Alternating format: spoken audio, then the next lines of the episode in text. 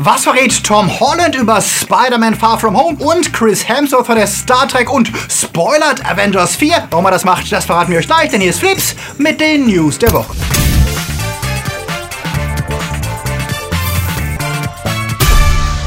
Die Themen der Woche. Kylo Ren beim Ku Klux Klan. Dwayne Johnson kriegt einen schwulen Kumpel. Neue Serie auf dem Prüfstand. Star Wars Trailer released. Stephen King Fortsetzungen und Jason Bourne als Serie. Flips wird im August unterstützt von unseren Flips Guardians Marc-André Schreiber, Dominik Richter, Akoya, Anja Scholz, Onno Dreipols, Two Barts, One Cup, T-Unit CB, Kati Uzumaki, Dennis Heide, Daniel Schuh, JFK Faker, Der Advarslöper, Silko Pillasch, Luca Kamens und Sepp Kerschbaumer. Ein großer Dank geht natürlich auch raus an unsere Flips Junior Guardians. Vielen Vielen Dank für euren Support, denn ohne euch gäbe es keinen Flips. Wenn ihr auch unter der Woche keine Flips News verpassen wollt, dann folgt uns doch auf Twitter, Facebook oder Instagram. OMG, eine schwule Figur in einem Disney-Film. Hatten wir eigentlich schon mal darüber geredet, was Queerbaiting ist? So nennt man es, wenn Konzerne offensiv so tun, als würden sie LGBTQ-Menschen bewusst ansprechen, indem sie sie in Filmen, Serien und Werbung integrieren, in Wirklichkeit aber nur mutlose Lippenbekenntnisse abgeben, weil sie gleichzeitig die konservativen und homophoben Kunden nicht verschrecken wollen. Wie zum Beispiel die Deutsche Bank, die sich für den Pride Month engagiert hat, oder Disneys Enthüllung in Die Schöne und das Biest, dass Le Fou ja schwul dargestellt würde, was letztlich im Film extrem runtergespielt wurde. Wer am Ende kurz geblinzelt hat, hat den schwulen Moment verpasst. Da war ja selbst Zulus schwules Outing im dritten Star Trek-Film noch besser integriert. Jetzt steht wieder eine Verfilmung eines Disneyland-Rides an. Jungle Cruise ist eine spaßige Fahrt durch verschiedene exotische Länder, die in Disneyland von oft sehr unterhaltsamen Tourguides moderiert wird. Das könnte also ähnlich nett werden wie der letzte Jumanji-Film, der ja auch überraschend unterhaltsam war. Hätte sich die PR-Abteilung nicht entschlossen, damit zu werben, dass der britische Komiker Jack Whitehall die erste offen schwule Figur in einem Disney-Film spielen werde. Über ungenannte Quellen ließen sie verlauten, Jack wird einen tuntigen, campigen Typen spielen, der sehr genau zeigt, dass er kein Interesse an Frauen hat. Like, yay? Dass Jack Whitehall hetero ist, ist dabei wohl noch das geringste Problem, denn gute Schauspieler können schwule Rollen genauso gut spielen wie Gays. Das wissen wir seit Queer as Folk, Robin Williams in The Birdcage oder zuletzt Call Me By Your Name. Die Befürchtung ist eher, dass Whitehall lediglich die stereotype Tunte geben wird, die Schwule seit den 50er und 60er Jahren zugewiesen wurde. Die lustigen Freunde, die bitchig sarkastische Zicke, die, wenn Gefahr droht, kreischend wegrennt. War das nicht genau die Rolle, die John Hannah in den 90er Jahren Mumienfilm gespielt hat? Und brauchen wir wirklich noch mehr asexuelle, lustige Schwule? Und warum denkt Disney, sie müssten sich progressiver geben, als sie es eigentlich sind? Und vor allen Dingen, wie viele Jungle Cruising Gags wird es bis zum Release des Films mit Dwayne Johnson noch geben?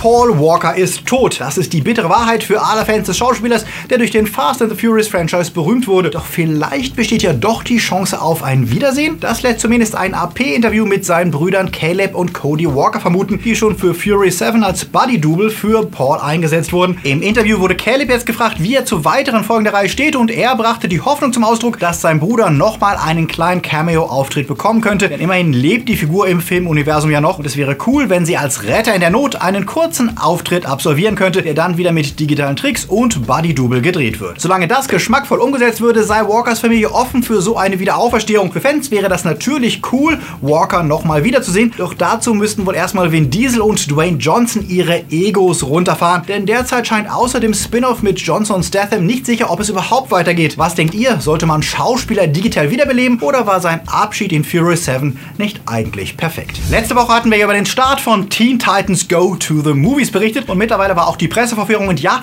ich schließe mich den Kollegen an, auch wenn das Ganze so schlicht animiert ist wie die Serie. Der Film macht auf jeden Fall richtig Spaß und zeigt, dass DC wirklich auch Humor hat und mit dem Film die wohl unterhaltsamste Superhelden-Story seit Lego Batman abliefert. Robin und Co. auf der Suche nach einem Erzfeind, damit sie endlich ernst genommen werden und der sich dann als Deathstroke entpuppt, den die Truppe ständig als Deadpool verarscht. Das sollte auch DC-Fans begeistern, die normalerweise auf die grimmig humorlosen Filme standen. Ob man den Film im Kino gucken muss, naja, das weiß ich jetzt nicht, aber spätestens im Stream ist er auf jeden Fall das Anschauen wert. Eigentlich erlebt Star Trek ja gerade eine Renaissance mit der Rückkehr von Captain Picard und noch zwei weiteren neuen Serien, die kommen sollen. Doch im Kino scheint die Serie kein Glück zu haben. Nach dem Reboot bekam ausgerechnet der dritte Star Trek-Film, der die Ideale der Serie am ehesten einfing, die niedrigsten Besucherzahlen. Was hieß, dass nach Star Trek Beyond erstmal die Handbremse angezogen wurde. Überraschend war Anfang des Jahres angekündigt worden, dass der vierte Teil doch noch kommen soll und dass darin Chris Hemsworth seine Rolle als Kirks Vater wieder aufleben lassen soll, die er im Prolog von Teil 1 schon gespielt hat. In einer Zeitreisestory sollen Kirk und sein Daddy aufeinandertreffen, doch das scheint gescheitert zu sein, denn Paramount wollte nach dem enttäuschenden Einspielergebnis des letzten Teils die Kosten drücken. Und das bedeutet, dass sie weniger zahlen wollten als verabredet war. Das fanden die A-List-Stars Chris Pine und Hemsworth nicht so witzig und haben sich jetzt erstmal verabschiedet. Klar ist, dass Star Trek im Kino nie so profitabel war wie Star Wars und dass Trek seine besten Momente immer im Fernsehen erlebt hatte. Und ehe die Kelvin-Timeline jetzt nach Anton Djerkins Chekhov auch noch Kirk verliert, sollte man das Ganze im Kino vielleicht lieber ruhen lassen und sich auf gute TV-Shows konzentrieren. Wobei der Hollywood Reporter berichtet, dass Paramount trotz der gescheiterten Verhandlungen weitermachen will, den Film zu entwickeln.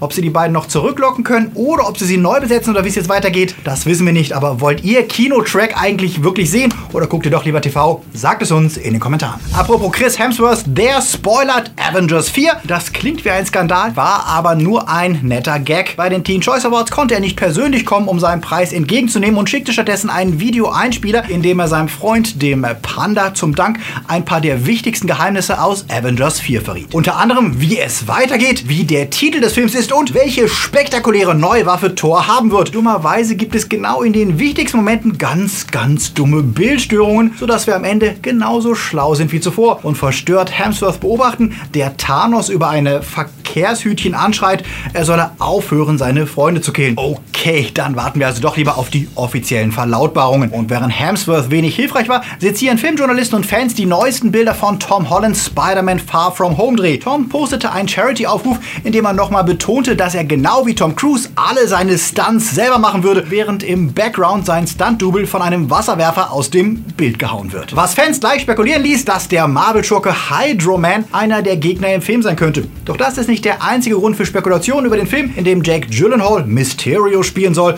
und wohl auch Michael Keatons Vulture wieder mit von der Partie ist. Zum einen plauderte Tom im Interview aus, dass er gegenüber Benedict Cumberbatch ja einen einfachen Job habe, weil Dr. Strange sich ja diesen ganzen Quantum Ram Quatsch merken müsse, was einmal mehr zu bestätigen scheint, dass die Rettung vor Thanos in der Dimension liegt, in die Scott Lang am Ende von Ant-Man and the Wasp verschlagen wurde. Die Dimension, in der Zeit und Raum manipuliert werden können. Doch auch das war noch nicht alles, denn in einem weiteren Video für die Charity Brothers Trust ist Tom beim Dreh von Far From Home zu sehen und er trägt seinen Spider-Man-Anzug aus Homecoming. Und auch das könnte ein Hinweis auf Avengers 4 sein, denn in Infinity War trug er ja den neuen Iron Spider-Suit. Was bedeutet es also, wenn er in Far From Home wieder seine alte Montur trägt? Wir wissen ja, dass Spidey tragisch von Thanos weggeschnipst wurde samt Anzug. Spielt Far From Home also vielleicht wie Ant-Man and the Wasp vor Infinity War? Oder wird Spider-Man und die anderen zerstäubten Helden quasi resettet und am Ende von Avengers 4 in einem Zustand vor Thanos Angriff zurückversetzt? Oder erklärt sich alles, was in Infinity War passiert ist, tatsächlich mit dem Multiversum, also mit den unendlich vielen Universen, in denen alle möglichen Abläufe parallel existieren und wir landen am Ende einfach in dem Universum, in dem Thanos Schnipser nie stattfand? Welche Auflösung wäre euch am liebsten? Sagt es uns in den Kommentaren.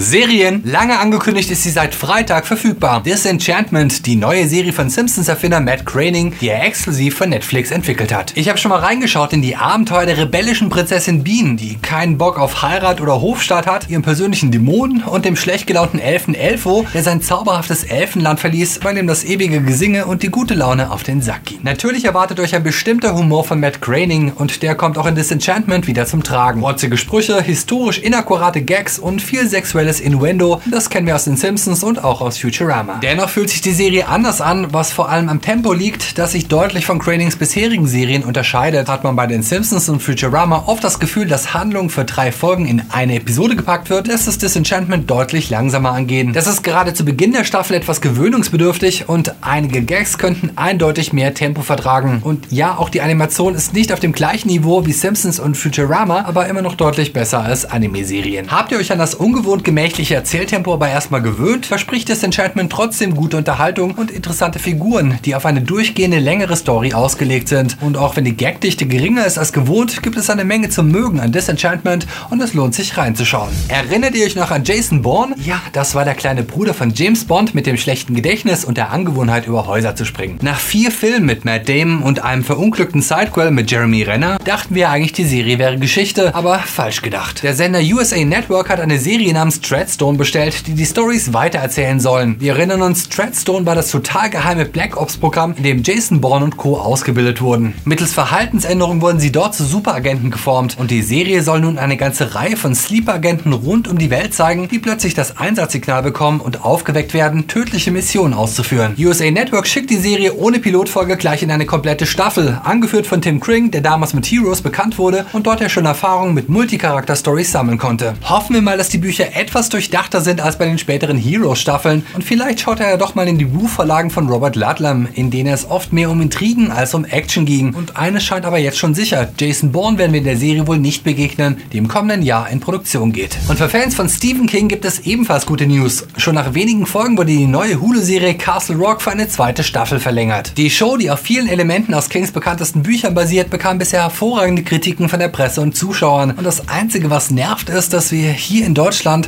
noch darauf warten müssen, bis sie verfügbar ist. Um euch die Zeit zu vertreiben, würde ich euch aber Mr. Mercedes ans Herz legen. Die Verfilmung von Stephen Kings düsterer Krimi-Trilogie um den knarzigen Detective Hodges, den Brandon Cleason hervorragend spielt, ist bei Amazon Starsplay zu finden und leider auch die einzige interessante Serie, die das zusätzliche Pay-Angebot zu bieten hat. Aber da man Starsplay ja 14 Tage kostenlos testen kann als Prime-User, reicht das ja aus, um sich zumindest Mr. Mercedes anzuschauen, denn die Serie lohnt sich wirklich. Und Nachschub scheint auch gesichert, denn in den USA ist gerade die zweite Staffel angelaufen. Star Wars Resistance präsentierte seinen ersten Trailer und nachdem wissen wir auch, was mit Anime inspiriert gemeint ist, denn auch wenn die Figuren CGI sind, lassen der klamaukige Slapstick-Style und die übertriebenen Grimassen der Figuren eindeutige Erinnerungen an Anime wach werden. Ich weiß nicht wirklich, ob mir der Style und der Humor gefallen wird. Der Trailer wirkt doch, als wäre er trotz der stimmlichen Mitwirkung von Oscar Isaacs eher auf ein jüngeres Publikum ausgelegt, aber richtig beurteilen können wir das natürlich erst im Oktober, wenn die Serie startet. Was ist euer erster Eindruck? Schreibt es in die Kommentare. Ach ja, und noch eine Serie wurde verlängert. TNT schickt die großartige History-Serienkiller-Serie The Alienist mit Daniel Brühl in die zweite Staffel. Die soll das zweite Buch The Angel of Darkness umsetzen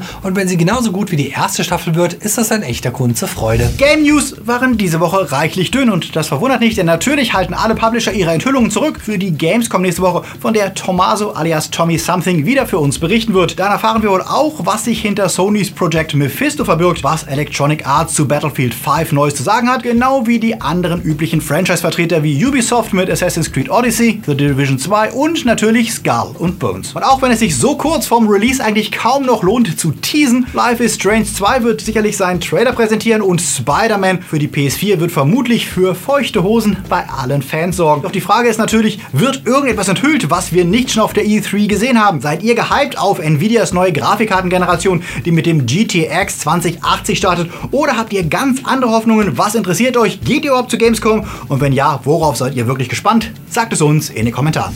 Mir ist warm und deswegen gehe ich bald wieder ins Kino. Das ist klimatisiert. Was dort läuft, das verraten wir euch jetzt in den Starts der Woche. Black Clansman Spike Lee meldet sich zurück und erzählt eine wahre Geschichte, die klingt wie die Story eines Blaxploitation-Films. Ein schwarzer Ermittler schleicht sich beim rassistischen Ku Klux Klan ein, um dessen Mitglieder zu überführen. Zusammen mit einem weißen Kollegen infiltrieren sie die Hassgruppe, doch das wird schon bald lebensgefährlich. Das ist bitter, witzig, erschreckend und von John David Washington, Adam Driver und Topher Grace klasse gespielt und wahrscheinlich Spike Lees bester Film seit Inside Man, was sich auch in der Wertung der Kritiker niederschlägt, die im Schnitt 8 Punkte geben für Black Clansman. announcement.